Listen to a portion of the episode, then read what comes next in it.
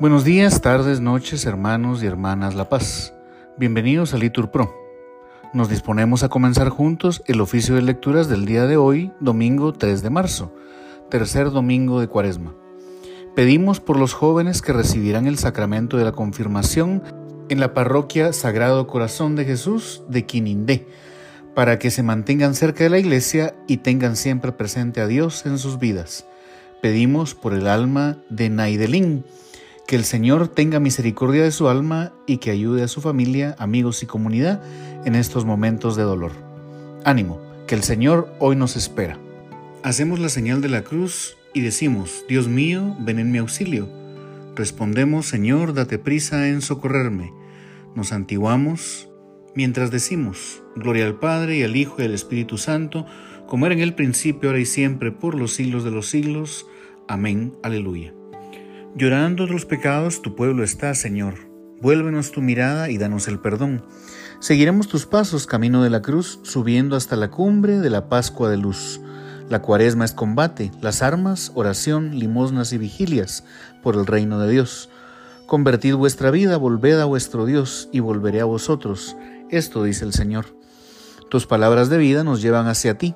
Los días cuaresmales nos las hacen sentir. Amén. Día tras día te bendeciré, Señor.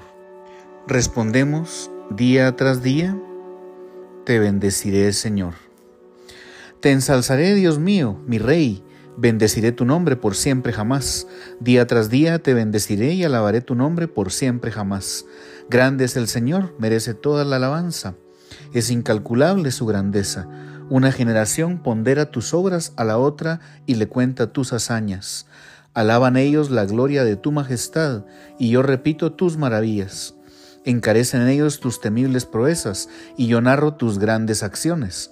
Difunden la memoria de tu inmensa bondad y aclaman tus victorias. El Señor es clemente y misericordioso, lento a la cólera y rico en piedad. El Señor es bueno con todos, es cariñoso con todas sus criaturas. Gloria al Padre, y al Hijo, y al Espíritu Santo, como era en un principio, ahora y siempre, por los siglos de los siglos. Amén. Día tras día te bendeciré, Señor. Respondemos, día tras día, te bendeciré, Señor. Tu reinado, Señor, es un reinado perpetuo. Repetimos, tu reinado, Señor, es un reinado perpetuo. Que todas tus criaturas te den gracias, Señor, que te bendigan tus fieles, que proclamen la gloria de tu reinado, que hablen de tus hazañas, explicando tus hazañas a los hombres, la gloria y majestad de tu reinado. Tu reinado es un reinado perpetuo, tu gobierno va de edad en edad. Gloria al Padre y al Hijo y al Espíritu Santo, como era en un principio, ahora y siempre, por los siglos de los siglos. Amén. Tu reinado, Señor, es un reinado perpetuo. Repetimos, tu reinado, Señor, es un reinado perpetuo. El Señor es fiel a sus palabras, bondadoso en todas sus acciones. Repetimos, el Señor es fiel a sus palabras, bondadoso en todas sus acciones. El Señor es fiel a sus palabras, bondadoso en todas sus acciones. El Señor sostiene a los que van a caer, endereza a los que ya se doblan. Los ojos de todos te están aguardando. Tú les das la comida a su tiempo. Abres tú la mano y sacias de favores a todo viviente. El Señor es justo en todos sus caminos, es bondadoso en todas sus acciones. Cerca está el Señor de los que lo invocan, de los que lo invocan sinceramente. Satisface los deseos de sus fieles, escucha sus gritos y los salva. El Señor guarda a los que lo aman, pero destruye a los malvados. Pronuncia mi boca la alabanza del Señor. Todo viviente bendiga su santo nombre por siempre jamás. Gloria al Padre, y al Hijo, y al Espíritu Santo, como era en el principio, ahora y siempre, por los siglos de los siglos. Amén. El Señor es fiel a sus palabras, bondadoso en todas sus acciones. Repetimos, el Señor es fiel a sus palabras bondadoso en todas sus acciones. Lo alimentó con pan de inteligencia. Respondemos, le dio a beber el agua de la sabiduría. Lectura del libro del Éxodo. Esto dice el Señor, el que ofrezca sacrificios a otros dioses fuera del Señor será exterminado. No oprimirás ni vejarás al forastero, porque forasteros fuisteis vosotros en Egipto. No explotarás a viudas ni a huérfanos, porque si los explotas y ellos gritan a mí, yo los escucharé se encenderá mi ira y os haré morir a espada, dejando a vuestras mujeres viudas y huérfanos a vuestros hijos. Si prestas dinero a uno de mi pueblo, a un pobre que habita contigo, no serás con él un usurero, cargándolo de intereses.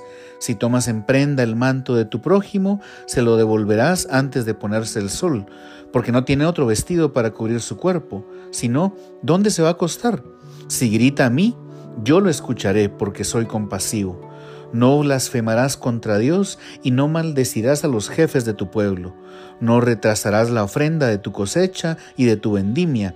Me darás el primogénito de sus hijos. Lo mismo harás con los de tus vacas y ovejas. Durante siete días quedará la cría con su madre y al séptimo día me la entregarás. Sed para mí un pueblo santo, y no comáis carne de animal despedazado en el campo, echadsela a los perros. No haráis declaraciones falsas. No te asocies con el culpable para testimoniar en favor de una injusticia. No seguirás en el mal a la mayoría. No declararás en un proceso siguiendo a la mayoría y violando la justicia. Ni siquiera en favor del pobre te mostrarás parcial en un proceso. Cuando encuentres extraviados el buey o el asno de tu enemigo, se los llevarás a su dueño. Cuando veas el asno de tu adversario caído bajo la carga, no pases de largo, préstale ayuda. No violarás el derecho del pobre en su causa. Abstente de las causas falsas. No harás morir al justo ni al inocente, ni absolverás al culpable, porque yo no declaro inocente a un culpable. No aceptarás soborno, porque el soborno ciega aún al perspicaz y falsea la causa del inocente no vejarás al forastero. Vosotros conocéis la suerte del forastero, porque forasteros fuisteis vosotros en Egipto. Palabra de Dios. Te alabamos, Señor. Proteged al desvalido y al huérfano, haced justicia al humilde y al necesitado. Respondemos, defended al pobre y al indigente, sacándolos de las manos del culpable Dios ha elegido a los pobres del mundo para hacerlos ricos en la fe y herederos del reino. Respondemos, defended al pobre y al indigente, sacándolos de las manos del culpable. Lectura de los tratados de San Agustín Obispo sobre el Evangelio de San Juan. Llega una mujer. Se trata aquí de una figura de la iglesia, no santa aún, pero sí a punto de serlo de esto, en efecto, habla nuestra lectura. La mujer llegó sin saber nada, encontró a Jesús y él se puso a hablar con ella. Veamos cómo y por qué. Llega una mujer de Samaria a sacar agua. Los samaritanos no tenían nada que ver con los judíos, no eran del pueblo elegido, y esto ya significa algo. Aquella mujer que representaba a la iglesia era una extranjera, porque la iglesia iba a ser constituida por gente extraña al pueblo de Israel. Pensemos pues que aquí se está hablando ya de nosotros. Reconozcámonos en la mujer y como incluidos en ella demos gracias a Dios. La mujer no era más que una figura, no era la realidad. Sin embargo, ella sirvió de figura y luego vino la realidad.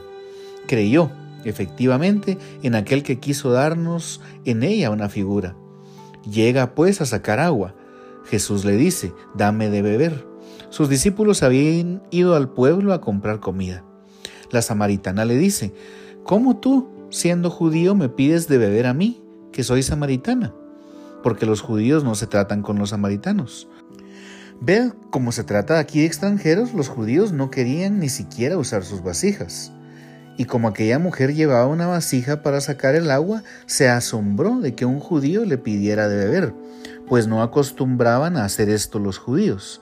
Pero aquel que le pedía de beber tenía sed, en realidad, de la fe de aquella mujer. Fíjate en quién era aquel que le pedía de beber. Jesús le contestó, si conocieras el don de Dios ¿Y quién es el que te pide de beber? Le pedirías tú, y él te daría agua viva. Le pedía de beber y fue él mismo quien prometió darle el agua. Se presentó como quien tiene indigencia, como quien espera algo y le promete abundancia, como quien está dispuesta a dar hasta la saciedad. Si conocieras, dice, el don de Dios, el don de Dios es el Espíritu Santo a pesar de que no habla aún claramente a la mujer, ya va penetrando poco a poco en su corazón y ya la está adoctrinando. ¿Podría encontrarse algo más suave y más bondadoso que esta exhortación? Si conocieras el don de Dios y quién es el que te pide de beber, le pedirías tú y él te daría agua viva. ¿De qué agua iba a darle sino de aquella de la que está escrito, en ti está la fuente viva? ¿Y cómo podrán tener sed los que se nutren de lo sabroso de tu casa? De manera que le estaba ofreciendo un manjar apetitoso y la saciedad del Espíritu Santo, pero ella no lo acaba de entender. Y como no lo entendía, ¿qué respondió? La mujer le dice, Señor, dame de esa agua, así no tendré sed ni tendré que venir aquí a sacarla. Por una parte, su indigencia la forzaba al trabajo, pero por otra, su debilidad rehuía el trabajo. Ojalá hubiera podido escuchar. Venid a mí todos los que estáis cansados y agobiados, yo os aliviaré. Esto era precisamente lo que Jesús quería darle a entender, para que no se sintiera ya agobiada, pero la mujer aún no lo entendía. Jesús clamaba en alta voz, El que tenga sed, que venga a mí y que beba, el que crea en mí, brotarán de su seno torrentes de agua viva. Respondemos, esto lo dijo del Espíritu, que habían de recibir los que a Él se unieran por la fe. El que beba del agua que yo le dé no tendrá ya sed jamás. Respondemos, esto lo dijo del Espíritu, que habían de recibir los que a Él se unieran por la fe. Oremos. Señor, Padre de misericordia y origen de todo bien, que aceptas el ayuno, la oración y la limosna como remedio de nuestros pecados. Mira con amor a tu pueblo penitente y restaura con tu misericordia a los que estamos hundidos bajo el peso de las culpas. Por Jesucristo nuestro Señor. Amén. Bendigamos al Señor Demos gracias a Dios.